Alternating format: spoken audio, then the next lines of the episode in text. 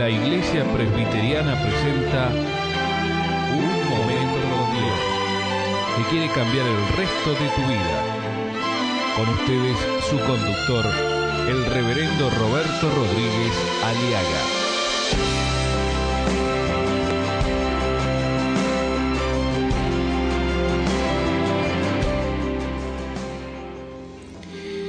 Frente a la adversidad, frente a la desgracia, frente a la calamidad o al percance que puedas estar atravesando este mismo momento, tengo buenas nuevas para vos. Tengo buenas nuevas del Evangelio de Dios, de su poder, de su voluntad soberana. Quiero explicarte, enseñarte cuál debe ser tu actitud frente al tropiezo o frente al percance o daño o desastre o contratiempo que estás pasando. Hay cosas que ya no puedes remediarlas. Si has perdido un ser querido, ya no puedes hacerlo volver a vivir. Tienes que aceptar que hay leyes y hay cosas en la vida que tienen que pasar. Solo te pido que no estés echándote la culpa ni buscando culpables. Versículo 17 al 21, vemos que Daniel tenía razón. Porque primero cuando, cuando hubo esta desgracia, este desastre, este tropiezo, percance de que él era deportado, que era trasladado de un lugar a un lugar, de su pueblo a un lugar que no quería estar, él entendió que Dios estaba detrás de esto. ¿Sabía usted que Dios tiene lugares designados para servirle a Él? ¿Sabía que la mudanza que usted hizo hace poco o el traslado que usted va a tener, todo está dentro de la soberana voluntad de Dios? A veces uno nunca pensó dónde ir a vivir. Hay un dicho común, uno sabe cuándo o dónde nació, pero no sabe dónde va a morir. ¿Has pensado estar en este país? ¿Has estado una vez pensado, has planeado vivir en esta ciudad o en este pueblo? O, en o casarse con fulano o tener esta familia. ¿Usted pensó eso? Hay cosas que no, pero que lo sabemos cuando ya estamos. Daniel ahora va a entender y lo que Daniel dice que detrás de esta deportación, detrás de este contratiempo, desgracia, aparentemente, él entiende que Dios le está llamando a él a servir en Babilonia. El lugar designado para servir a Dios para este, para este hombre llamado Daniel es Babilonia, que era en aquel entonces el centro del poder de rebelión mundial de Satanás. Mirando la perspectiva humana, era una nación como muchas de las que hay, pero de la perspectiva divina era el centro del poder de la rebelión mundial de Satanás. Era un país, un pueblo idólatra. Adoraban a Satanás y sus demonios. No había ni un ápice de, de la palabra Dios. Y en el versículo 18 dice, pasados pues los días, al fin de los cuales había dicho el rey que los trajesen, el jefe de los eunucos los trajo delante de Nabucodonosor. Ahora Daniel está delante del presidente de esta potencia babilónica, del rey babilónico. Ahí está ahora Daniel. Daniel entiende que Dios le ha traído a este país para predicar el Evangelio, para traer un mensaje de salvación. Él va a dar testimonio de la palabra de Dios en Babilonia. Él entiende que Dios es superior a los problemas. Y eso es lo que usted tiene que hacer. Usted tiene que entender que Dios es más grande que sus necesidades, mi amigo. Usted tiene que entender que Jesucristo es el Señor del universo. Y aunque los cielos y la tierra tiemblen, aunque se trasladen los montes al corazón del mar, aunque la tierra tiemble, debemos de seguir confiando en el Señor Jesucristo.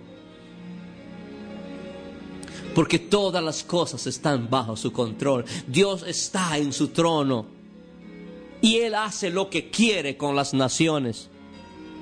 Por eso, solo un cristiano puede vivir en cualquier lugar y en cualquier circunstancia sin desanimarse, porque sabe que tiene un Dios todopoderoso que está controlando y guiando la historia, no solo de la vida particular de un creyente, sino está conduciendo su iglesia y también está haciendo guiando un propósito aún con las naciones que les importe poco o nada del nombre de Jesucristo. Y la Argentina está en los planes de Dios. La Argentina está en las manos de Dios y Dios hará algo. Dios tiene un plan en este país. Dios tiene un por qué estamos pasando esta recesión económica. Dios tiene un para qué estamos pasando esta situación de hambre, de desempleo, de violencia. Dios está bajo control de esta circunstancia. Y es la actitud, y esa debe ser la actitud del que sirve a Dios.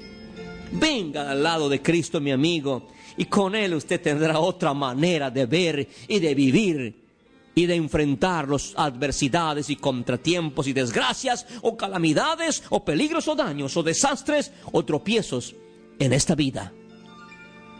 Daniel no escoge, Daniel no elige dónde servir. Daniel simplemente se deja conducir y obedece donde puede servir en los planes de Dios. Daniel aprende cómo servir en el plan de Dios. Daniel no escoge dónde servir. Daniel simplemente dice, Señor, hágase de mí tu voluntad. Hágase de mí como quieras. Ese es el hombre que triunfa. Si las cosas se han dado hasta aquí, que yo llegue a este lugar y que esté en este pueblo, aun con la circunstancia en que está, por algo será la perspectiva y desde la perspectiva humana ilimitada, no podemos ver que nuestro lugar designado por Dios tenga sentido y razón. Y a veces luchamos contra Él. Lo que Dios nos da y Dios nos coloca, su voluntad siempre es agradable, buena y perfecta. Y por más que te zapatees y sacudas y grites, si Dios te trajo aquí, a ese lugar donde estás, tendrás que estar ahí hasta que Dios te diga. Permaneced allí hasta que yo te diga. Es el consejo de Dios. Señor, me quedaré donde me has colocado, mi buen Dios. Donde tú me colocas allí, mi buen Señor, me quedaré.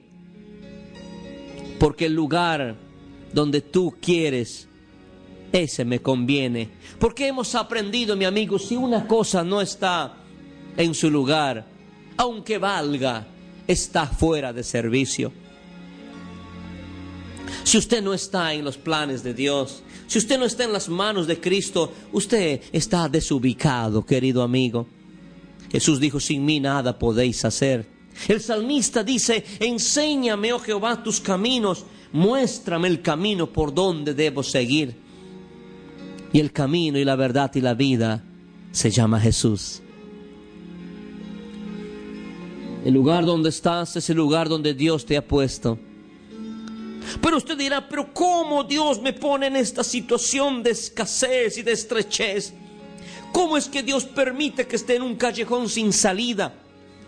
Mi amigo, Dios te ha rodeado y te ha cercado para que no salgas de ahí, porque Él está trabajando con tu vida para salvación si no eres salvo, para que le aceptes a Cristo si no lo has aceptado.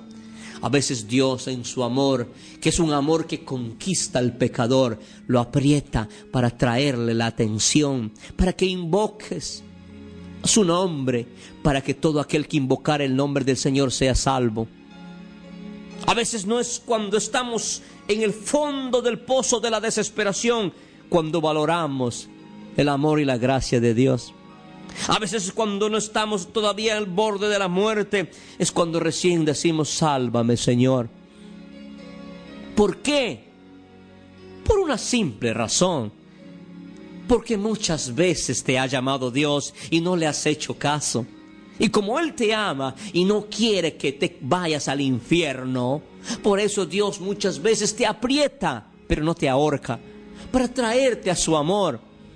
Ya sea una decepción, ya sea un dolor, un peligro, un daño, un desastre, un contratiempo, una desgracia, está usando Dios para traerte, para que de allí le digas, sálvame Jesús, para que puedas decir, ¿qué debo hacer para ser salvo?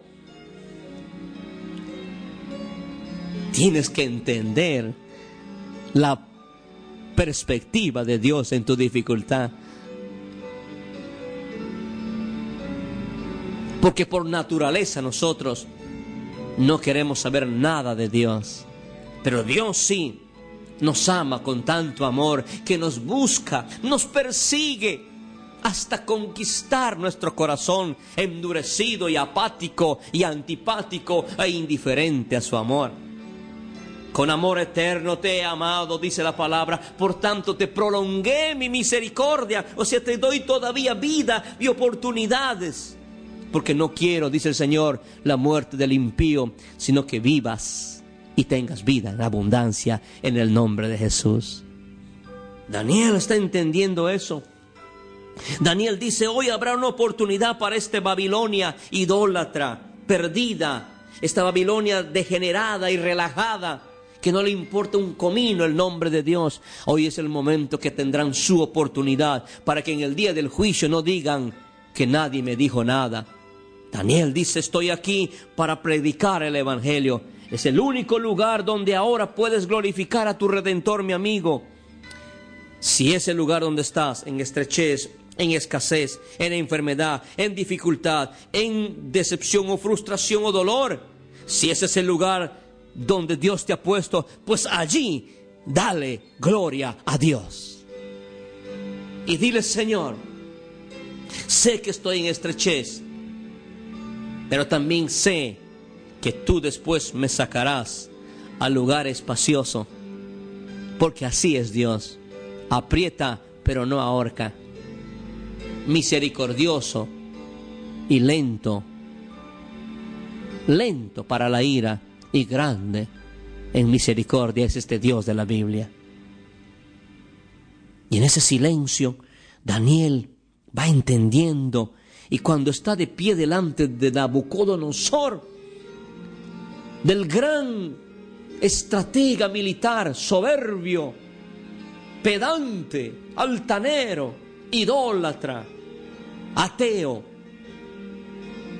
que había levantado un imperio el imperio de los imperios de aquel entonces. Está Daniel delante de él mirándole. Y le mira desde la perspectiva de Dios. Y le dice, pobre hombre, todo lo que tienes es nada más que cosas. Pero yo no tendré nada, pero tengo a Dios. Y ahí la gran diferencia. Y aunque mi padre y mi madre me dejaran con todo, yo tengo al Señor. Tú tendrás caballos y carros y riquezas y fama y renombre, pero eres un pobre hombre sin Dios. Yo no tendré esto ni aquello, pero tengo a Dios. Ahí está la diferencia. Y dice, y fueron traídos delante del rey Nabucodonosor el rey habló con ellos. Daniel calla, porque dice, no es momento que hable todavía. Y habrá un momento cuando yo tengo que hablar con él. Y habrá un momento cuando yo le tengo que decir quién soy ¿Y para qué estoy aquí? Ese es, ese es el hombre de Dios. Ese es el amado, el amado de Dios. Gracias al Señor. Gloria a su nombre. Para eso está el Evangelio. Escuchar nuestros programas ingresando a www.unmomentocondios.com.